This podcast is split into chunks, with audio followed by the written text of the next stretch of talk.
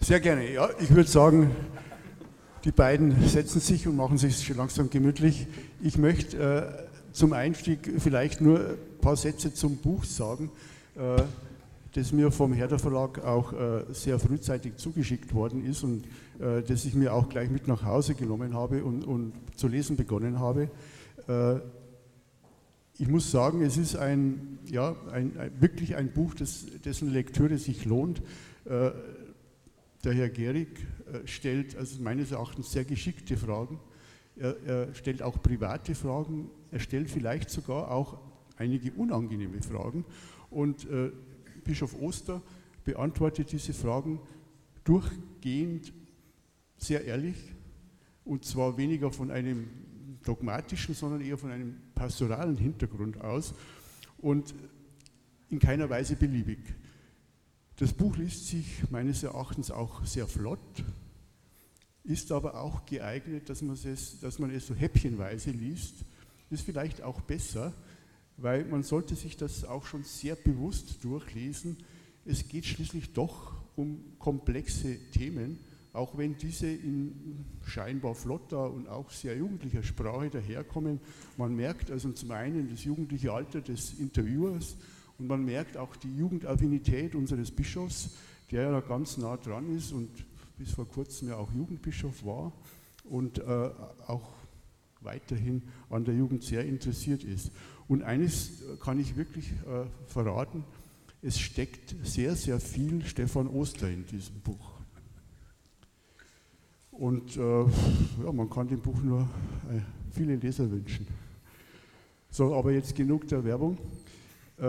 Ich möchte vielleicht zum Aufwärmen ein paar Fragen an die beiden äh, hier auf der Bühne äh, stellen und vielleicht an den Gast von außen, an den äh, Rudolf Gehrig. Herr Gehrig, was ist denn unser Bischof für ein Gesprächspartner? Sie sind ja auch schon ein geübter Fragender. Also, ähm, da können Sie durchaus Vergleiche ziehen. Ja, bisher natürlich der angenehmste, den ich je hatte. Nein, ähm, Nein, also tatsächlich ein, ein, sehr sympathischer, nahbarer und wie Sie ja selber auch sagen, was mich ähm, positiv überrascht hat, man kann ihn also auch schwer aus der Reserve locken, auch mit total unangenehm oder mit, mit meines Erachtens unangenehmen Fragen, wo ich dachte, ja, diesmal, da hast du ihn aber. Ähm, ich fand einfach im Nachhinein, das hatte Hand und Fuß, so zumindest mich hat er überzeugt. Ähm, Ob es bei dem Leser auch tut, das muss dann jeder selbst entscheiden. Aber ich hatte immer den Eindruck, so der, der Kerl glaubt auch an das, was er predigt und auch das, was er antwortet. Da ist auch ähm, ja, eine eigene tiefe Gottesbeziehung dahinter. Der redet jetzt nicht nur von etwas, wovon er gelesen hat. Das ist jetzt kein Buchtheologe. Der steht mitten im Leben und das, denke ich, kommt dann hoffentlich auch rüber. Gut, dann möchte ich natürlich auch äh, eine ähnliche Frage an, an Herrn Bischof stellen. Ähm, Herr Bischof, Sie sind ja ein, auch einer, der sehr viel Rede und Antwort äh, stehen muss und Sie haben in einem auch nicht ganz so äh, alten Buch, auch relativ neu, äh, dem Peter Seewald auch äh, geantwortet. Ähm, Sie stehen vor vielen Journalisten und werden gefragt, was ist denn an an diesem Mann, an diesem Journalisten so anders als, als an vielen anderen? Äh, oder stellt er dieselben Fragen? Na, das sind schon andere Fragen gewesen, an das Kaliber. Und äh, auch da ist es wahrscheinlich, liegt es wahrscheinlich daran, dass äh, der Rudolf Gehrig sich sehr intensiv mit der Thematik des Buches persönlich auseinandergesetzt hat. Also die Fragen kommen auch aus, seinem, aus seiner Lebenswirklichkeit, auch aus seiner Suche nach gelingendem Leben, nach sowas wie äh, Berufung und, äh, und das, äh, das merkt man auch an der Art und Weise, wie er fragt und dass er äh, sich selber diese Fragen nicht oberflächlich gestellt hat, sondern auch in eine existenzielle Tiefe gekommen ist. Äh, daran merkt man dann auch, ähm, wie soll ich sagen, dass äh, ähm, dass es nicht einfach so daherkommt, wie man mal als Journalist eine Frage stellt äh, von einem Thema, das einem ja normalerweise nicht so tief innerlich ist. Normalerweise, ich war selber Journalist, stellt man Fragen, äh, bei denen man nicht ganz im Thema ist, äh, weil dafür ist ja der, der irgendwas erlebt hat oder ähm, äh, der Protagonist eines Themas, dem stellt man die Fragen, um, um etwas rauszulocken. Aber da war ein anderer Protagonist, der gewissermaßen aus seiner eigenen Existenz dieselben Fragen gestellt hat. Das macht den Unterschied und auch ehrlich und manchmal auch frech und äh, äh das macht den Unterschied, ja. Jetzt haben Sie, glaube ich, auch diese Woche noch eine Veranstaltung, wo Sie sich Fragen stellen im Talk St. Max. Ja. ja. Äh, gehört, gehört dieses Reden, äh, dieses Reden auch äh, über so vieles, gehört es auch äh, zum Thema des Buches? Ist das Teil Ihrer Berufung? Ohne Frage. Also ich habe, als ich angefangen habe, an der Hochschule Theologie und Philosophie zu unterrichten, habe ich den Studierenden immer die, die, den Rat gegeben, ihr seid jetzt auch hier, um etwas für euer Leben zu lernen, hoffentlich auch etwas über euren Glauben zu lernen. Und ich bitte euch, ich lade euch ein, alles in Frage zu stellen. Also ihr dürft nicht gewissermaßen am Ende nur deswegen hier sein, weil eure Oma gern hätte, dass ihr Theologie studiert oder weil äh, von außen irgendwelche Erwartungen an euch herangetrieben getragen werden, sondern ich persönlich bin tief davon überzeugt, dass der Kern unseres Glaubens etwas von lebendiger Wahrheit enthält und äh, dass man aber durch äh, Selbstinfragestellung und Infragestellung dessen, was wir da so äh, manchmal so fromm daherreden oder gepredigt bekommen, dass wenn man dem auf den Grund geht, ähm, dass man auf einen Grund kommen kann, wo man, sich, wo man plötzlich spürt, da ist Leben, da ist lebendige Wahrheit und, äh, äh, und das, das führt dann dazu, dass man gewissermaßen selber in den eigenen Glauben findet wenn der Glaube immer nur etwas von außen bleibt, er kommt immer auch von außen, ne? wir kriegen den Glauben ja immer auch äh, überliefert, aber, aber wenn er nicht der eigene Glaube wird, dann hat er am Ende auch kein Fundament. Ne? Und deswegen sind Fragen das Allerwichtigste. Fragen, zweifeln, kämpfen, ringen, äh, diskutieren, äh, manchmal auch streiten im guten Sinne. Also das ist super wichtig. Herr Gerrig, Sie haben ja äh, vorher auch schon mehrere Interviews geführt mit anderen Bischöfen, auch zu anderen Themen. Das Thema Berufung ist sicherlich eines sehr, der sehr wesentlichen Themen aus diesem Bereich. Ähm, kann man dieses Buch, die Frage geht durchaus auch an beide, äh, auch als, es ist ein Interviewbuch, Frage, Antwort, ja, aber als Einleitung, äh, als, wie soll man sagen, als Buch, als Einführungsbuch zu diesem Thema sehen. Also mit der Vielzahl dieser Antworten, mit der Vielzahl der unterschiedlichen Zugangsweisen oder was Berufung alles bedeutet und heißt. Ja, also es behandelt ja auch allgemein die Frage nach dem Sinn des Lebens oder wie finde ich den Sinn des Lebens und das muss ja jeder auch ein Stück weit für sich selbst beantworten. Ähm, was vielleicht, ein, also auf der einen Seite bin ich überzeugt davon, es kommt viel auch so, ähm, ja, so Fach, fachspezifische theologische Begriffe kommen da auch vor, die wir einfach halt ganz natürlich da verwenden, wie Eucharistie und so weiter, die jetzt einem komplett Außenstehenden vielleicht erstmal fremd sind. Aber mir hat jetzt beispielsweise einer rückgemeldet aus, aus meinem Fußballverein, der mit der Kirche nichts am Hut hat. Er meinte, ja, mich interessiert das ja schon und hier auch Sinn des Lebens und ich habe jetzt mal so eine Leseprobe da auf Amazon gelesen. Ich wäre schon interessiert an dem Buch mir ist es ein bisschen lang, so, kommt es als Hörbuch raus? Ich sagte, weiß ich nicht, das kann, kannst du ja mal beim Herr nachfragen. Und dann hat er ähm, versucht, mich zu überzeugen, ihm jedem, in jeden Abend ein Kapitel vorzulesen als Sprachnachricht. ich sagte so, komm, du bist jetzt äh, Mitte 30, du kannst auch, glaube ich, lesen. Aber das hat mir gezeigt, okay, das Interesse auch außerhalb des kirchlichen Bereiches ist da. Ob dieses dann enttäuscht wird, weiß ich jetzt nicht, aber jetzt aus meiner persönlichen Sicht glaube ich, dieses Thema, ähm, was ist der Sinn des Lebens, was stelle ich mit meinem Leben an und gibt es da jemanden, der vielleicht einen, einen Plan mit mir und mit meinem Leben hat, das äh, könnte uns alle betreffen und betrifft uns alle, das ist meine Überzeugung.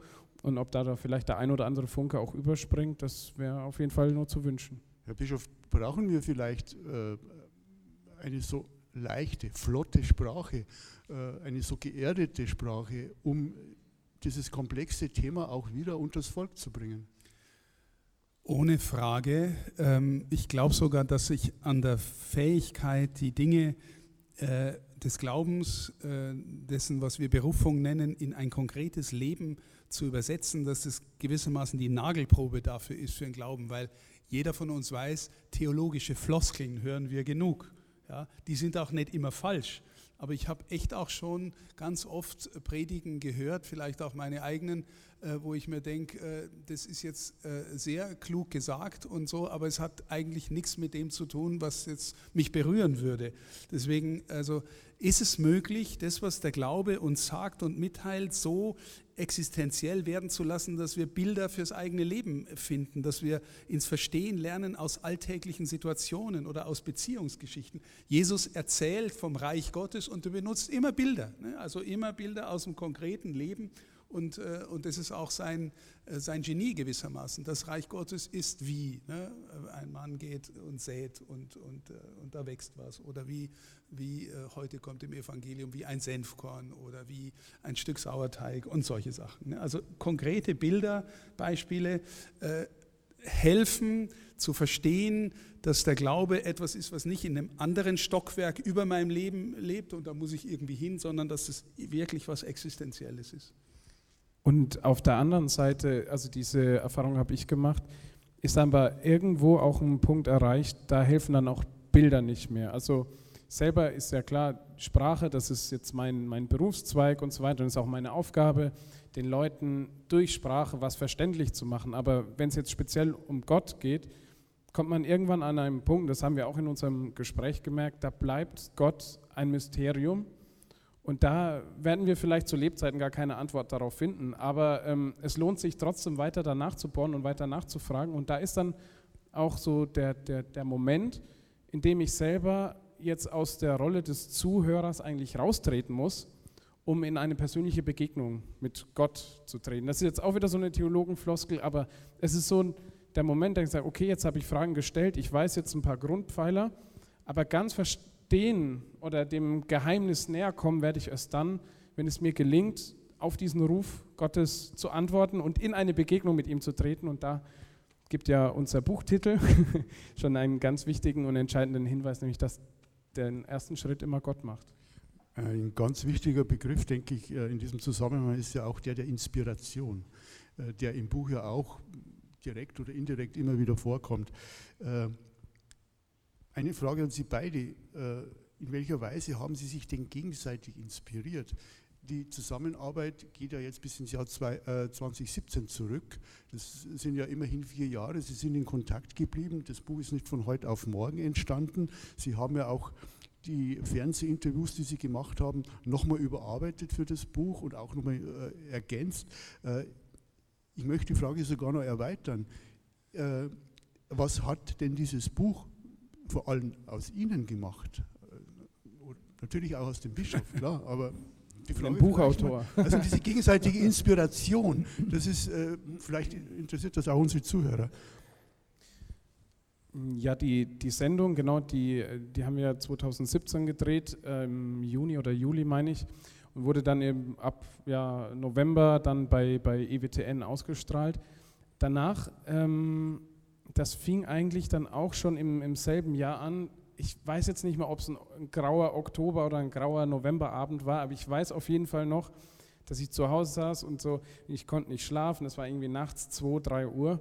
Dachte so, jetzt entweder du machst eine Flasche Wein auf oder du machst noch irgendwie was Sinnvolles. Und dann dachte ich, weil wir hatten tatsächlich viele ähm, Zuschauer bei EWTN, die auch angerufen hatten und gefragt haben, äh, könnten Sie uns vielleicht diese Sendung auch nochmal schriftlich zugänglich machen? Dachte ich, ja klar, ich äh, tippe jetzt nochmal diese ganzen Sendungen ab, ähm, nur weil ein paar Leute mein Gesicht nicht im Fernsehen sehen wollen.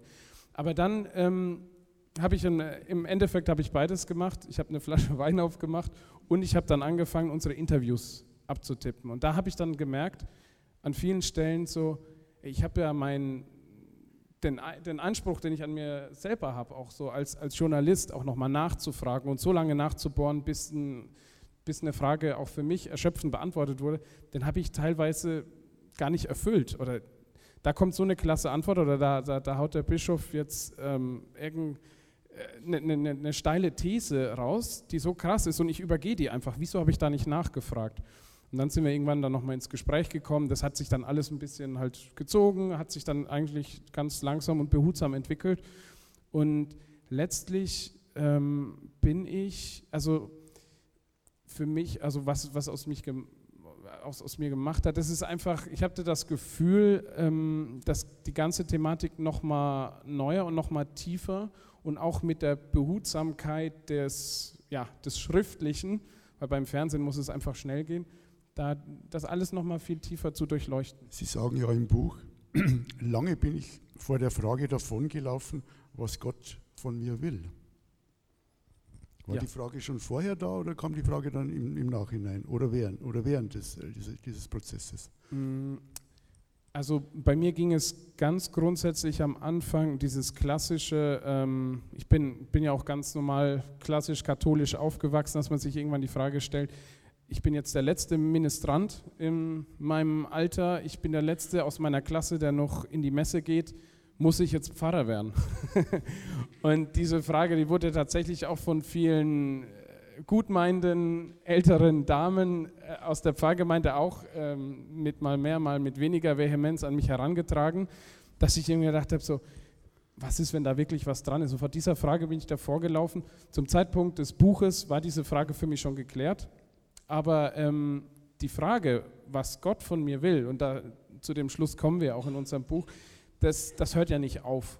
Und auch da ähm, hat es, also das hat letztlich auch dazu geführt zu sagen, ja, okay, stimmt. Ich darf mich jetzt auch nicht auf das ausruhen, was ich jetzt oder den Weg, den ich jetzt eingeschlagen habe. Ich muss weiterhin mich auch jeden Tag äh, auch hinterfragen, so tue ich das, das, was ich tue, tue ich das auch noch in Übereinstimmung mit dem Willen Gottes? Herr Bischof, Inspiration. Danke für die Frage. Ja, also ähm, natürlich haben mich die äh, Fragen vom äh, Rudolf äh, herausgefordert. Und, ähm, und als wir dann das Ding verschriftlich hatten, das war seine Idee, ne, es war nicht meine, äh, deswegen die Meriten liegen da bei ihm.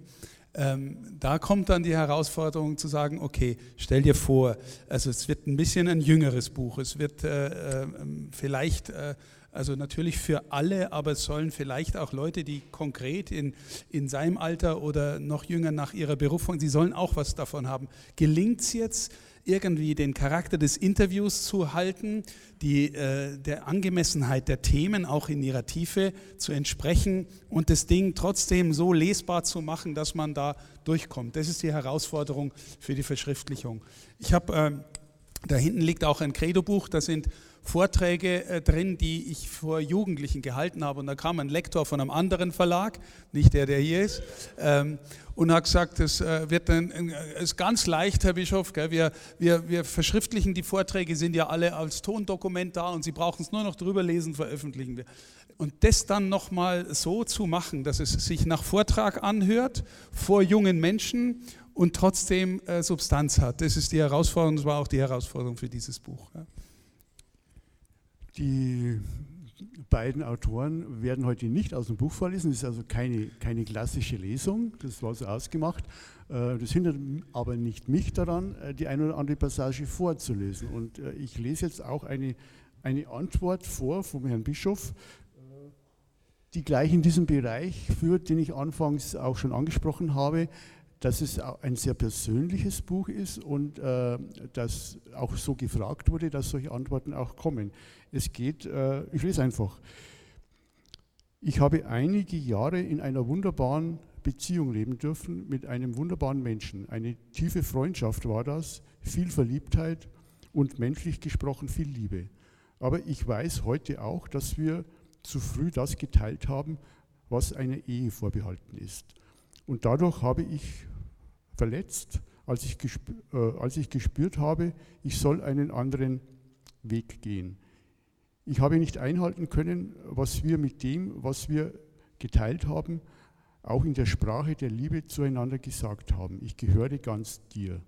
Aber wie gesagt, ich habe das im Wesentlichen erst im Nachhinein wirklich verstanden, durch die Brille eines tiefer gewordenen Glaubens an Jesus. Herr Bischof, Sie sind da wirklich sehr offen und sehr ehrlich. Ähm, meine Frage ist, äh, war das schwer, darauf zu antworten. Sie sind öfter gefragt worden auf dieses Thema, aber so unvermittelt und zu so einem Thema, ähm, was ist da in Ihnen vorgegangen?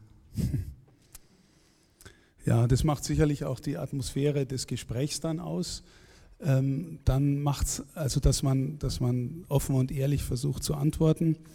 Und dann, ähm, wie soll ich sagen, wissen Sie, das, was ich da zu sagen versuche, das ist ja etwas, was im Glauben fast niemand mehr versteht. Also, ähm, nämlich, dass die Gegenwart Gottes so in ein Leben hineinwirken kann, dass sie dieses Leben verwandelt und gleichzeitig in einem neuen Licht sehen lässt. Also ähm, ich, ich sage es mal mit einer radikalen Paulusstelle. Der Paulus, äh, den ich zurzeit wieder ein bisschen intensiver studiere, der Paulus sagt äh, im Philipperbrief, wenn er sich rühmen wollte, dann könnte er sich rühmen, weil er ist der Jude par excellence. Ne? Er stammt aus dem Stamm Benjamin, er hat sich am achten Tag beschneiden lassen, er hat beim berühmtesten Theologieprofessor der damaligen Zeit äh, studiert, er ist, äh, hat das Gesetz vorbildlicher gehalten als alles andere. Alles das ist religiös wunderbar, er könnte so. Und dann kommt diese Gestalt in sein Leben und Paulus kommt, ringt sich zu der Aussage durch, das alles ist im Vergleich zu dem, was ich erlebt habe, Unrat, sagt er sogar. Ne? In, in der Elberfelder Übersetzung steht sogar Dreck drin. Also ähm, glauben wir heute, das ist, ich meine, das ist die, vielleicht die radikalste Bekehrung, die die Kirchengeschichte erlebt hat. Ne? Deswegen will ich das überhaupt jetzt nicht mit mir vergleichen oder so. Aber meine Frage ist, glauben wir, dass das Christusereignis sich im Leben eines Menschen so ereignet, dass es wirklich Leben wandelt? Und Leben verändert und neu macht und äh, gewissermaßen von innen her zum Leuchten bringt und dann auch manche Dinge in der Vergangenheit, die man vermeintlich als großartig betrachtet hat, gar nicht mehr so großartig sind. Und man versteht plötzlich, was die Kirche meint, wenn sie dieses oder jenes sagt. So, das ist äh, ungefähr die Erfahrung. Und ehrlich gesagt, mir liegt ganz viel daran, Menschen zu helfen, das zu glauben, dass der Herr wandelt. Also ähm, wir feiern in jeder Eucharistiefeier Wandlung, aber Gott wandelt sich der Welt ein, damit sich unser Leben verwandelt. Verstehen Sie? Deswegen. Aber meine Frage ist, glaubt es, äh, glauben wir das noch? Ist es noch etwas, was, äh, oder sagt man, ich gehe halt in die Kirche, gell, ich bin ja wenn noch einer von den Gurten und ich hoffe, dass das in 45 Minuten vorbei ist und dass der Pfarrer nicht so lange predigt und dann ist fertig. Ja, und da habe ich meine Pflicht getan. Ja, letztlich geht es nicht um das in dem, was wir da feiern, ja, in unserem Glauben. Und, äh, und ja, das bezieht sich auf die tiefsten Bereiche meiner Existenz und es schließt Sexualität ein und nicht aus. Ja. Äh, reden über das, was man ist und was man geworden ist, bringt einen doch weiter. Auch in diesem Fall. Ja, ja, ja, ähm, ja. Also sagen wir mal, reden in einer Weise, wo, wo wo es wirklich darum geht, dass wir einander hören. Also verstehen Sie das? Ähm, wir alle und auch ich reden ja den ganzen Tag ziemlich viel. Ähm, und manchmal ist es auch nur oberflächliches Gequatsche. Aber die Frage, gelingt es in einem echten Gespräch, den Raum des Hörens so aufzumachen, dass der Sprechende erstens wirklich ins Sprechen kommt und zweitens sich vielleicht am Ende des Gesprächs besser verstanden hat, als er sich vorher verstanden hat. Sehen Sie, das, das, da passiert dann Begegnung. Und äh, ehrlich gesagt, das wäre auch unser, unser Dienst als, als Christinnen und Christen, äh, einander zuzuhören und, und so dem anderen auch ins Wort zu verhelfen. Und, und äh, ja, das war auch ein Aspekt unseres Gesprächs. Wie gesagt, es gibt ja verschiedene Wege der Berufung. Das, das wird ja auch diskutiert im Buch. Ne? Also Sie beschreiben, äh, wie Sie Ihren Weg zu Jesus und zum, zu Ihrem jetzigen äh, Wirken als, als, als, als, Priester, als Seelsorger, letzt, letztendlich als Bischof gefunden haben. Sie erklären aber auch äh, Ihrem jungen äh, Interviewpartner, äh, dass, auch, dass es auch andere Berufungen gibt dass auch, also Sie haben ja auch ganz konkret, äh, schreiben das ja auch in, in, in Ihrem Nachwort, äh, der Weg, den Sie gehen, nämlich in die Ehe, eine Eheschließung, eine Art Berufung ist. Ja? Ähm, und Sie haben vorher gesagt, Sie wussten lange nicht, wo Sie, wie Sie Gott wiederfinden sollen. Ne? Also, äh, möchten Sie jetzt vielleicht uns nur einfach erklären, äh, wie diese Art Berufung für Sie als junger Mann, der ja auch mal überlegt hat, äh, wie er dieser Berufung nachkommen kann, gewesen ist? Ja, also ich habe tatsächlich erst mal lernen müssen, dass ähm, mein eigenes, meine eigene Sehnsucht, mein eigenes Empfinden, meine eigenen Wünsche und Träume bei Gott auch eine Rolle spielen. Ich hatte so ein bisschen das Bild, ähm, ich habe mir dann auch immer gleich die Extrembeispiele aus der Bibel rausgesucht. Ein Paulus, der eigentlich Christen verfolgen wollte und dann Mist, jetzt ist er selbst einer geworden. Oder die Jünger, das war für mich, die Frage habe ich dann auch im Buch gestellt, weil mich das sehr lange Zeit umgetrieben hat, dass dann ähm, die Jünger eigentlich ganz glücklich waren, so als Fischer da und dann die Netze ausgeworfen haben und dann verlangt Jesus von ihnen, die Netze zurückzulassen. Und bei mir war schon immer, ich bin ich wollte schon immer heiraten, ich wusste nicht wen, aber ich wollte heiraten und ich wollte, ähm, eigentlich wollte ich Schriftsteller werden, ne? weil das nicht geklappt hat, bin ich Journalist geworden und da war für mich damals einfach so dieser, dieser, ich hatte tatsächlich Angst, dass Gott aber was anderes vorhat und sich dann an mir rächt. So. Und dann, wenn ich jetzt einfach eine Ehe eingehe, obwohl Gott es nicht will, dann sorgt er bestimmt dafür, dass es unglücklich wird. Ich habe mich da einfach auch ein bisschen reingesteigert und auch reinsteigern lassen. Und dann war für mich ganz wichtig, dann auch durch die Begleitung von, von Menschen, die, die ihre Berufung schon gefunden haben, die auch schon mehr miterlebt haben im Leben, die dann gesagt haben, der liebe Gott, das ist kein, kein großer Bruder, der dann beleidigt ist und dir dann ins Handwerk pfuscht, nur weil du nicht so, also Gott hat, hat immer auch einen Plan B, ne, zur Not, selbst wenn das jetzt nicht der ursprüngliche Plan von ihm wäre. Und ähm, hinterfrag dich wirklich mal, äh, ob du dich dann nicht auch von anderen zu sehr reinreden lässt. Deswegen ist ja auch einer unserer Tipps so, man soll schon auf, dies, auf die Umwelt hören, auf das, auf das Umfeld, auf Menschen, auf Verwandte, auf Freunde, aber irgendwann muss man es auch ignorieren. Und man muss halt genau abwägen. Und dann, das war für mich so ein, ein ganz wichtiger Punkt, als ich dann irgendwann, also die, die menschliche, also die menschliche Freiheit, was das für einen Wert bei Gott hat. Ich war sauer auf Gott. Ich habe auch gesagt, so, ich kann mich noch genau daran erinnern, so, jetzt zwing mich endlich, so, zeig mir, was du vorhast. Und das war, also gab es mehrere Beispiele. Ein Beispiel war, ich habe mich dann länger in einer Ordensgemeinschaft aufgehalten und da hatte ich dann die Möglichkeit, äh, ein befreundeter Priester hat mir gesagt, am Ende, also wenn das nichts ist, du kannst auch ein Jahr zu mir in die Pfarrei kommen und dann machst du bei mir ein Praktikum, du arbeitest im Kinderhort mit und ich schleppe dich überall mit, wo man als Pfarrer halt so hingeht, ne, außer in Beichtstuhl, das wäre ein bisschen unpraktisch, aber war bei den Pfarrgemeinderatssitzungen dabei, der hat mir das angeboten und ich hatte eine Woche Zeit, mich zu entscheiden und ich bin jeden Tag dann bin raus, ich habe in den Himmel geguckt, so, ich habe gesagt, vielleicht zeigt mir Gott irgendwie so, dass die Sterne dann irgendwie ein Ja oder Nein, also man steigert sich auch so ein bisschen rein. Und dann weiß ich, so Sonntag, letzter Tag, ich habe immer noch keine Entscheidung, immer noch kein Zeichen. Äh, soll ich jetzt irgendwie Lose ziehen, was mache ich dann? Naja, in der Messe, dann kommt's. In der Messe, das ist Gott auch wichtig, da wird er mir sagen, dann ganz andächtig bei der Wandlung, nichts ist passiert. Nach der Kommunion, nichts ist passiert.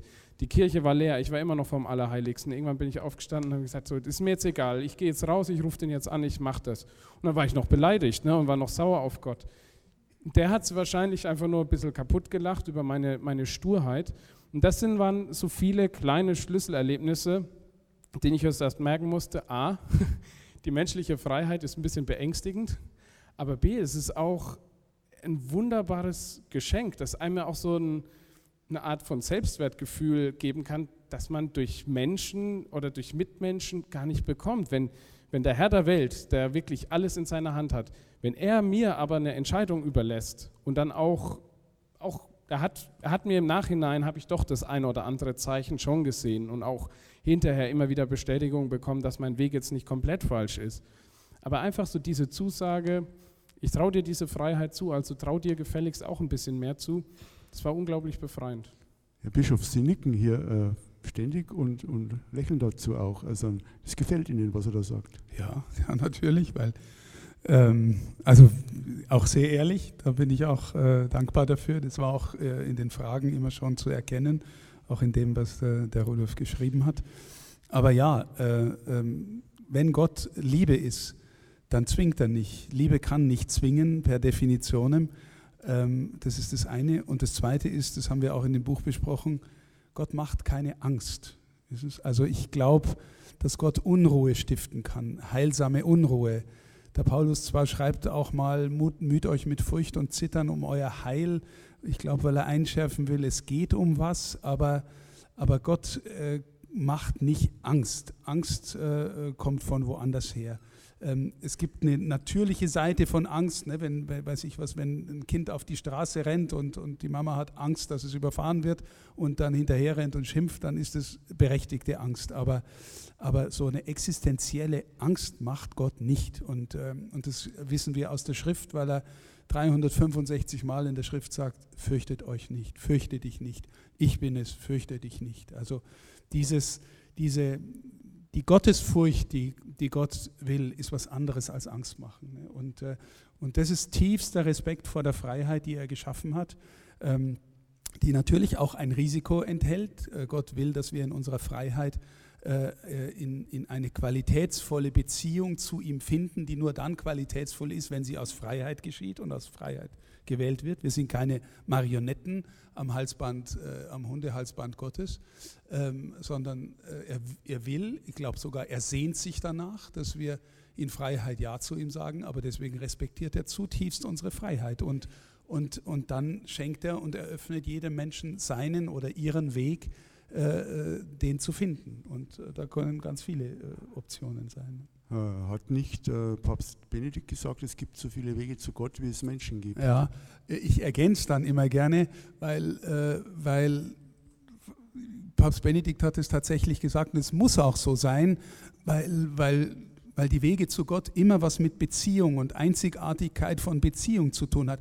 Wenn Sie äh, zehn Freunde haben und, äh, und die mögen sie alle gern und umgekehrt, dann wissen sie trotzdem, dass jede Beziehung einzigartig ist zu dem Freund, der Freundin, die sie haben. Ich ergänze dann immer noch gern, damit es nicht nach Beliebigkeit ausschaut.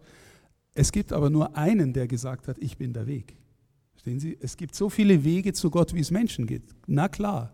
Aber es gibt nur einen einzigen, der gesagt hat, und ich bin der Weg. Und das ist schon noch einmal äh, eine zusätzliche Herausforderung dazu. Ne? Es gibt viele Zitate auch im Buch. Also der Herr Bischof vor allen Dingen bemüht immer wieder das eine oder andere äh, aus der Bibel, äh, aus dem Neuen Testament. Aber ein äh, Zitat mir sehr gut gefallen. Äh, neulich wollte ich mich besuchen, aber ich war nicht zu Hause. Ich weiß nicht, ob Sie wissen, von wem das ist. Wenn ich sage, äh, kennen Sie ihn alle, das ist von Karl Valentin. Ja. Äh, und es ging bei diesen Fragen glaub, darum, die, die Stille auszuhalten. Mhm. Ich glaube, mit, mit, diesen, mit diesem wunderschönen Zitat von Karl Valentin sind wir auch äh, in so einem Kernthema der, der jetzigen Situation der katholischen Kirche. Ja, ich glaube auch, dass das etwas ist, was äh, uns am schwersten fällt. Ich habe auch anderweitig zitiere ich gerne den Pascal, den berühmten Philosophen aus dem 17. Jahrhundert, der gesagt hat, das ganze Elend der Menschen kommt daher, dass niemand mehr mit sich in Ruhe in seinem Zimmer aushält.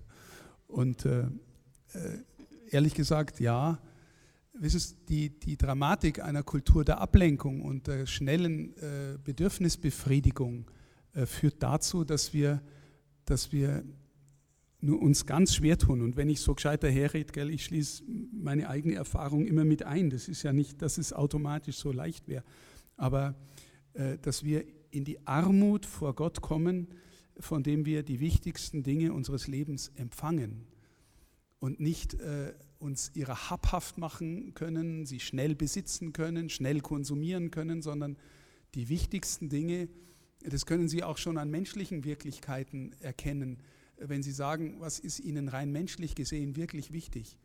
Vertrauen, Freundschaft, Liebe, Treue, das sind alles Dinge, die man nicht einfach sich nehmen kann, die man nicht einfach äh, äh kaufen kann, nicht einfach äh, ähm, besitzergreifend haben kann, sondern das sind Dinge, die muss man, äh, für die muss man offen sein, auf die muss man warten, die muss man pflegen, die muss man bejahen und so. Und jetzt spricht Gott, das glauben wir, in einer zutiefst zärtlichen, leisen Sprache der Liebe.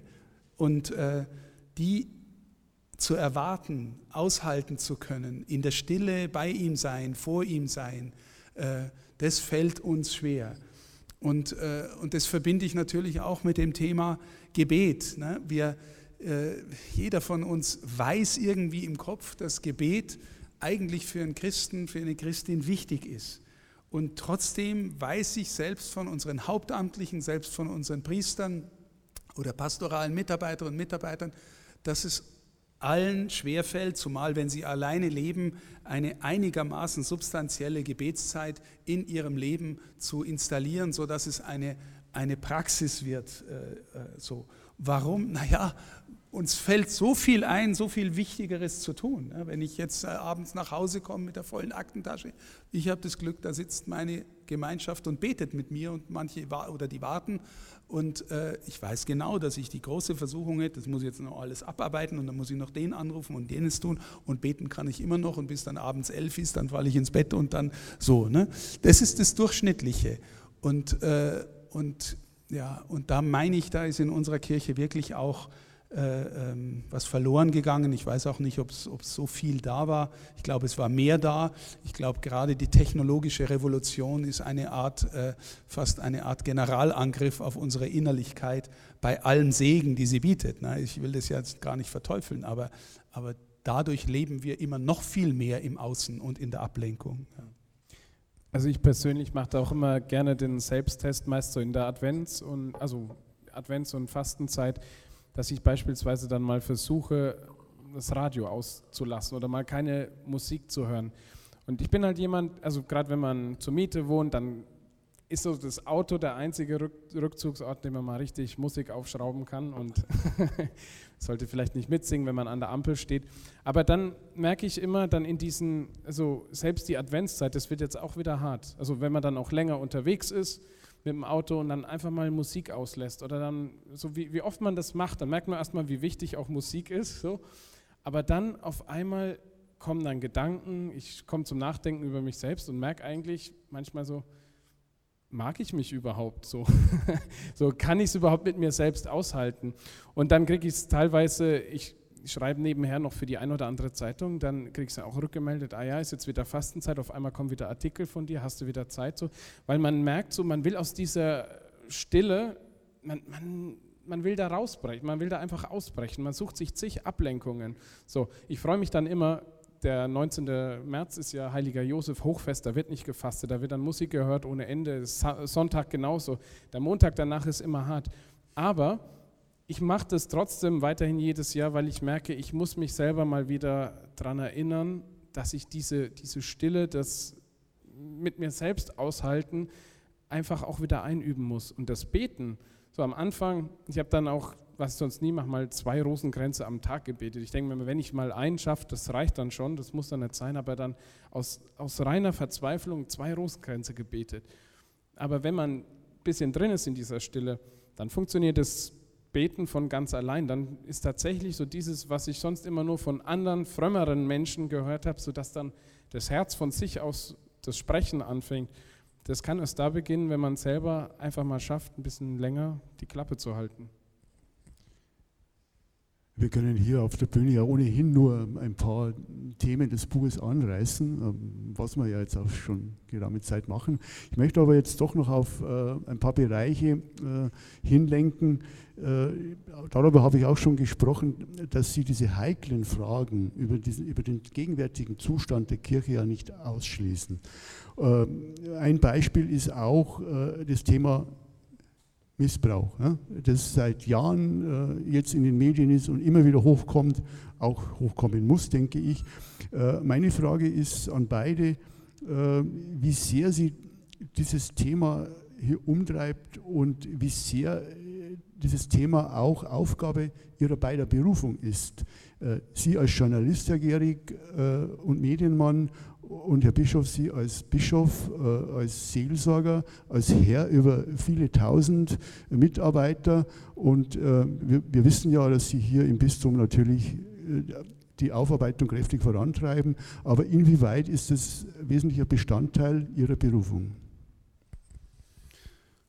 Ähm, ja, jetzt, ob ich so formulieren würde, Dr. Rammer, dass es Bestandteil meiner Berufung ist, äh, weiß ich nicht. Oder, ja, ihrer also, Aufgabe berufener zu sein. Ja? ja, genau. Also sagen wir mal, es sind unfassbare Wunden an Menschen, ganz oft an jungen Menschen im Herzen der Kirche geschlagen worden. Und ich habe ein paar kennengelernt. Also ich habe natürlich auch mit Betroffenen äh, äh, geredet und, äh, und auch mancher hat mir auch sein Herz ausgeschüttet.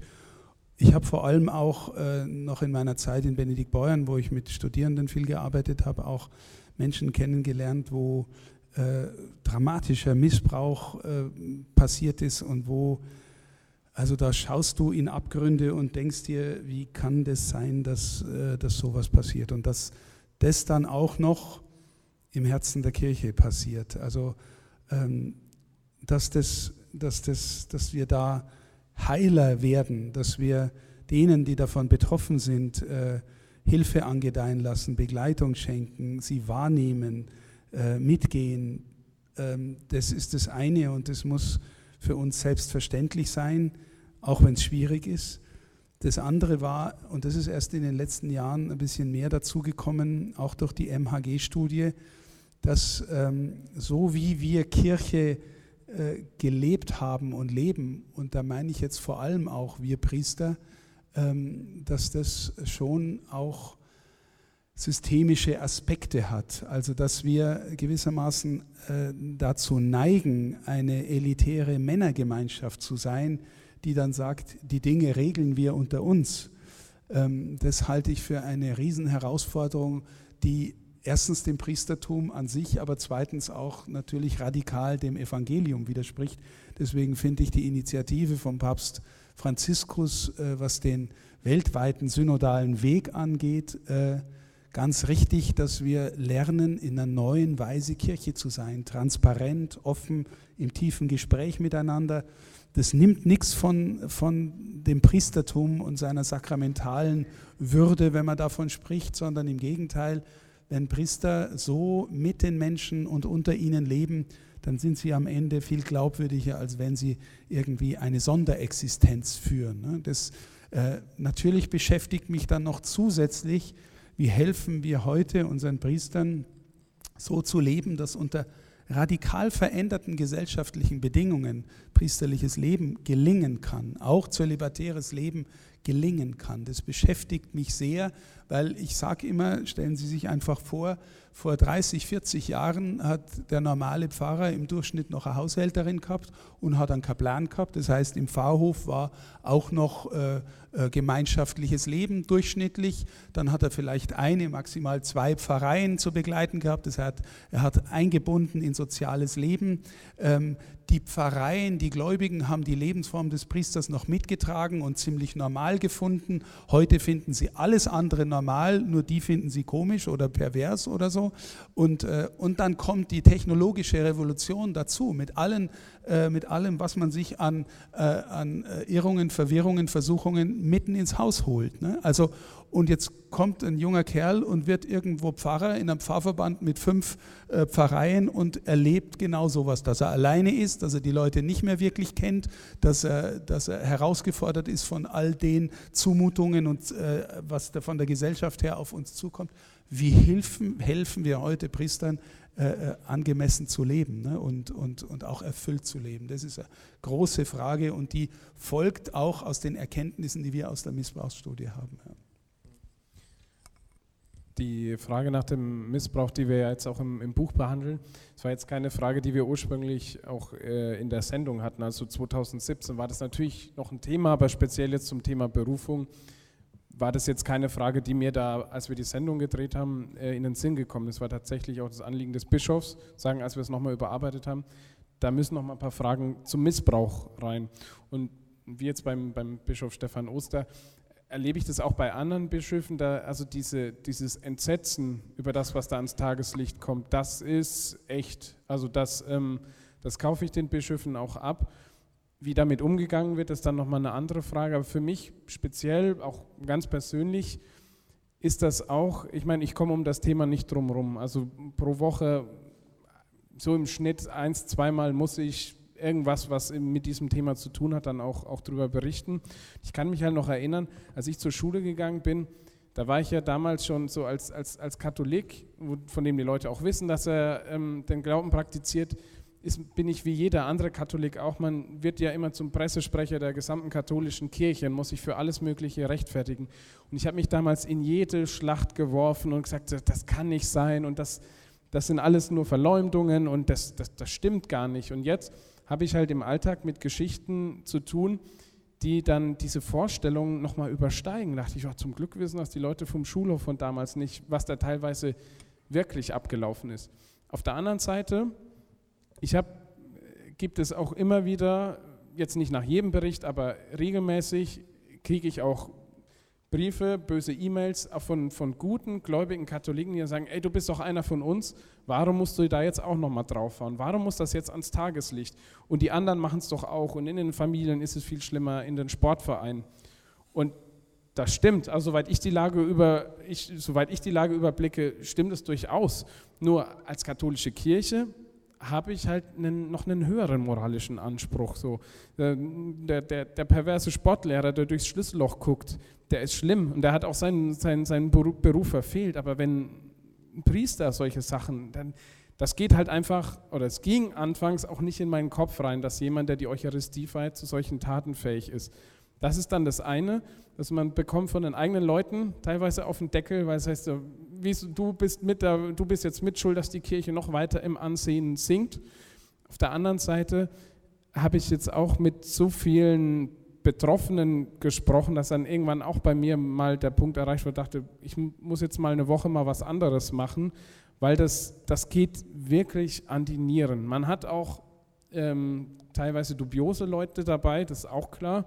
Wenn ich jetzt nicht genau weiß, was da jetzt wirklich vorgefallen ist, aber jetzt so die meisten Gespräche, das ist, sind Sachen, die beschäftigen mich dann auch, wenn, wenn, wenn Feierabend ist, wenn ich ja übertrieben gesagt den Kugelschreiber fallen lasse, das beschäftigt mich auch noch Tage darüber hinaus und ist dann auch nochmal ein Antrieb, so, okay, ich muss jetzt auch irgendwie mithelfen, der, ja, ja, den Leuten in einer Form Gerechtigkeit zukommen zu lassen, sofern das überhaupt möglich ist. Und auf der anderen Seite muss man auch irgendwie, muss der Blick auch wieder nach vorne gehen und man muss auch deutlich machen, genau das ist passiert, weil das eben verfehlt worden ist, was Kirche ist. Das ist nicht passiert, weil die Kirche so ist, wie sie ist, sondern weil Mitglieder der Kirche den Ansprüchen der Kirche und den Vorgaben der Kirche und den Idealen der Kirche nicht gerecht geworden sind. Und das ist teilweise eine Balance, die sehr schwer auszuhalten ist. Und da erlebt dann auch selbst ich auch ähm, ja, Stunden der Einsamkeit. Wie gesagt, die eigenen Leute sagen, jetzt musst du draufhauen. Und von außen kommt auch noch so, wie kannst du für diesen Verein noch arbeiten? Aber das ist dann so, Berufung ist vielleicht der falsche Ausdruck, aber das Schicksal ist vielleicht auch der falsche Ausdruck, aber das ist einfach das Berufsrisiko, das dann halt jetzt momentan mitläuft. Ja, das ist sicherlich ein Thema, über das wir lange reden könnten, aber vielleicht nicht länger reden sollten, weil es wirklich unter die Haut geht. Der Bischof, wir beide sind ähm, Zeuge geworden, als einer der Betroffenen wirklich wiederholt in Tränen ausgebrochen ist, alleine wenn er das Thema äh, anspricht. Und ähm, wie gesagt, Sie sind ja jetzt wirklich äh, drauf und dran, hier im Bistum äh, weitere Aufklärung zu betreiben äh, mit der Missbrauchskommission. Und es gibt jetzt auch eine Betroffenenbeirat. Einen Betroffenenbeirat, der sich demnächst konstituieren wird. Also insofern denke ich, ist man hier auf einem, auf einem sehr guten Weg. Ähm, ich möchte aber noch ein anderes Thema ansprechen, das ja ähm, durchaus auch in diesen Bereich hineinspielt. Das ist das Thema der Rolle der Frau äh, auch darüber sprechen Sie in Ihrem Buch. Ich weiß jetzt über die Rolle der Frau in der Kirche. Ich weiß nicht, ob das auch nachträglich äh, hinzugefügt wurde oder Bestandteil vorher war. Also Sie nicken. Ähm, also in beiden äh, ist das Thema auch sehr wichtig. Ähm, und es ist ja ein, ein, Diskussionsthema, ein breites Diskussionsthema in der heutigen Gesellschaft, was die Berufung der Frau auch angeht, auch zum Priesteramt. Also Vielleicht meine Frage, die ich jetzt mal stellen würde, wie rechtfertigt denn die Kirche das Zölibat und die Priesterweihe ausschließlich für Männer? Wir haben öfter schon darüber gesprochen, äh, aber Sie gehen der Frage ja nie aus dem Weg. Ja, wie, wie lange haben wir noch Zeit? naja, Sie ja, sind ja, auch einer, der, der es in drei Sätzen auf den Punkt bringen kann. Ja. Ähm, ja, also zunächst einmal ähm, die Frage nach dem Zölibat. Das ist die Lebensform Jesu. Und äh, der Priester, der am Altar steht, steht in persona Christi da. Und er steht letztlich gegenüber seiner äh, Braut, also Jesus steht, äh, ist der Bräutigam äh, des neuen Bundes und steht seiner Braut, der Kirche und ihren Kindern gegenüber. Also Jesus in der, Le also in der Lebensform Jesu reden, äh, leben ist gewissermaßen eine, ein Hinweis darauf, dass äh, Priester zölibatär leben sollen in der lateinischen Kirche. Es ist kein Muss, der Papst könnte das morgen ändern. Ähm, äh, und wir haben ja äh, Union mit einigen Ostkirchen wo es äh, durchaus normal ist, dass Priester verheiratet sind. Oder wenn ein evangelischer Pfarrer konvertiert und schon Familie hat und dann nochmal zum Priester geweiht wird, dann äh, ist es auch möglich, dass er natürlich bei seiner Familie bleibt. Ne? Das, das heißt, es ist nicht konstitutiv, aber die lateinische Kirche hat es immer als angemessen erachtet, dass es gewissermaßen eine Nachfolge in der Lebensform Jesu ist. Und äh, das andere Thema, und auch da möchte ich sagen, das ist jetzt wirklich, eigentlich bräuchte ich länger Zeit dafür, weil wenn man allgemein über diese Themen redet, jetzt beispielsweise Priestertum der Frau, muss man echt aufpassen, äh, weil es immer gleich verletzend ist und weil immer Menschen mit bestimmten Biografien da sitzen, die bestimmte Erfahrungen mit, äh, mit Menschen, mit Priestern gemacht haben und dann abgekanzelt oder klein gehalten worden sind und so weiter. Und dass es äh, schlechter Ausdruck von Macht war und all solche Dinge, die gibt es ja alle in der Kirche. Und natürlich ist es äh, auch eine Sünde, wie äh, in dieser Weise dann Frauen immer wieder auch in der Kirche behandelt worden sind überhaupt keine Frage. Ne? Ähm, wenn wir aber dann fragen, warum gibt es dieses Ausschlusskriterium, ähm, dass gewissermaßen der Priester am Altar ähm, ein Mann sein muss, der dazu berufen ist. Und die Berufung prüft die Kirche jahrelang. Das heißt, es kann sich auch niemand nehmen. Dann, ich, es ist wirklich jetzt sehr kurz und knapp, aber ich versuche es mal. Ähm, die Bibel heißt Bund oder Testament. Altes Testament, alter Bund, Neues Testament, neuer Bund. Äh, und der Bund kommt von vorn bis hinten in der Schrift immer wieder in seinen tiefsten Bildern in der Gestalt einer Hochzeit daher. Ja, Gott heiratet sein Volk. Gott sucht immer neu eine persönliche Beziehung zu seiner Braut und die Braut ist das Volk Israel und das Volk Israel ist manchmal die Braut und manchmal ist es auch die Hure, wenn sich das Volk anderen Mächten an den Hals wirft, nicht mehr an Gott glaubt, äh, nach Reichtum, nach Macht sich ausstreckt, dann ist es gewissermaßen die Dirne, die Ehebrecherin in diesen Bildern, die sich von vorn bis hinten durch die Schrift ziehen. Und dann kommt vor 2000 Jahren einer, der von sich sagt, und ich bin der Bräutigam. Ich bin der Bräutigam. Ja, also der, der gekommen ist, den Bund zu erfüllen, den neuen Bund zu schließen. Ich bin der, der den Bund schließt in der Form des Bräutigams und ich habe eine Braut, dieses Volk, das wird sogar noch mal exemplarisch, glauben wir, in der Mutter des Herrn, aber äh, als Gesamtes ist Israel, die Kirche, immer eine Frau, ja, also Mutterkirche, Braut des Lammes, Tochter Zion, das sind immer die biblischen Bilder. So, wenn, und wenn Sie in der Messe sind, dann hören Sie manchmal, wie der Priester sagt, bevor er zur Kommunion einlädt, selig, die zum Hochzeitsmahl des Lammes geladen sind. Haben Sie wahrscheinlich auch schon mal gehört, das kann man nach dem Akten. Hochzeitsmahl des Lammes geladen. Was wir da feiern, ist der neue Bund in seinem Blut, den der Bräutigam mit seiner Braut schließt. Und die Braut ist die Kirche und immer wieder vergegenwärtigt. Wir denken als Katholiken sakramental, das heißt, in irdischer Wirklichkeit zeigt sich etwas von der Gegenwart göttlicher Wirklichkeit.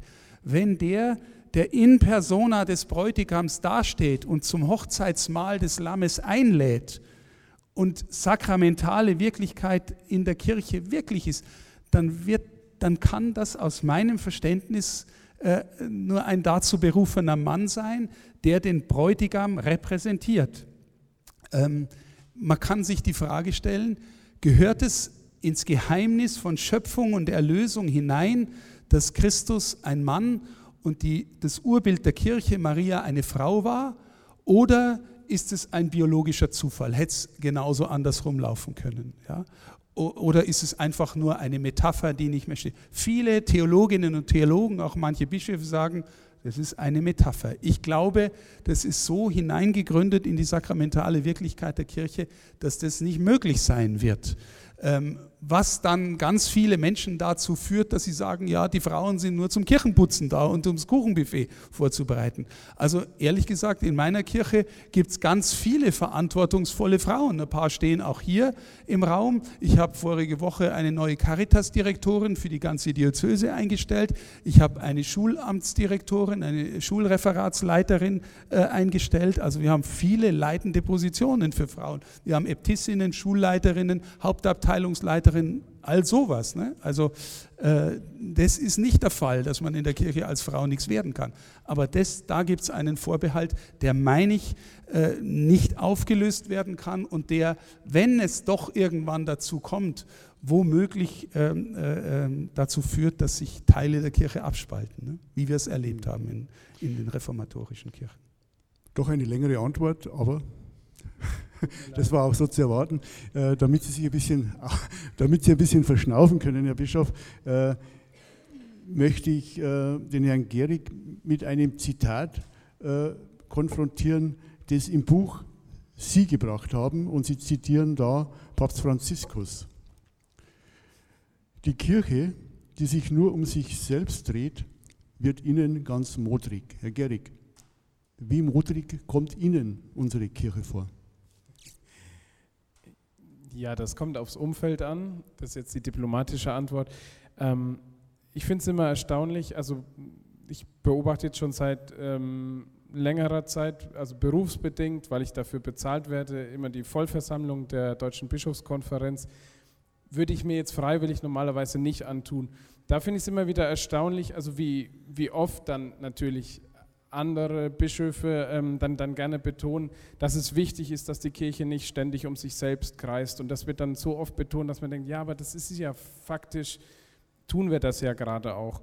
Und ich merke selber auch beim, beim ich stelle selber bei mir manchmal auch fest, wenn ich mich dann mit, mit Freunden unterhalte, ich bin dann noch so in, in, bestimmten Themen drin, könnte mich da stundenlang aufregen und, und, und, und dann sagen sie, ja, das interessiert uns gar nicht so. Also ich nehme auch wahr, dass wir uns so eine katholische oder eine kirchliche Bubble aufgebaut haben, vor allem auch in, in Deutschland. Ich meine, das ist auch selbst in Bayern wird ja langsam deutlich, dass die Volkskirche so ein bisschen auf dem Rückzug ist und ähm, ja, man weiß jetzt nicht genau, wie es jetzt in den nächsten Jahren weitergeht, aber die Tendenz ist jetzt eher so, dass es momentan nicht wahnsinnig rosig aussieht, die Zukunft. Nur wir sind immer noch in diesem Denken verhaftet, so bestimmte Dinge werden halt gemacht, weil sie schon immer gemacht wurden. Und es kriegt tatsächlich dann auch so einen, so einen gewissen modrigen Geruch, wie der Heilige Vater das ja ganz äh, bildlich und, und auch, auch treffend beschreibt. Und das sieht man dann an, an manchen Diskussionen oder manchmal auch an ganz einfachen praktischen Beispielen, wenn dann beim, beim Kirchfest, äh, beim, beim, beim Kirchweihfest weiß nicht, immer noch mit 800 Leuten gerechnet wird und dann die Schnitzel noch eine halbe Woche später dann im Dorf verteilt werden, weil wieder irgendwie mit einer Zahl gerechnet worden ist, die einfach nicht mehr realistisch ist. Und da denke ich, da ist aber, also deswegen, das war jetzt ein bisschen polemisch von mir, die Antwort zu beginnen, aber es würde ich auch als, als gläubiger Katholik würde ich jetzt nicht von den Bischöfen erwarten, dass die da jetzt eine Lösung finden, sondern jeder selbst hat ja auch, kann ja seinen Teil dazu beitragen. So in der Bibel heißt es, Sauerteig zu sein oder, oder vielleicht auch eine, eine, duftende Blume oder meinetwegen auch ein Duftbaum im Auto der Welt zu sein, um da ein bisschen ja, was vom Geist Gottes auszuströmen. Und ich kann da nicht, ich kann da nicht die ganze Kirche in Deutschland retten, aber ich kann zumindest dafür sorgen, dass mein Umfeld mal von Jesus Christus gehört hat.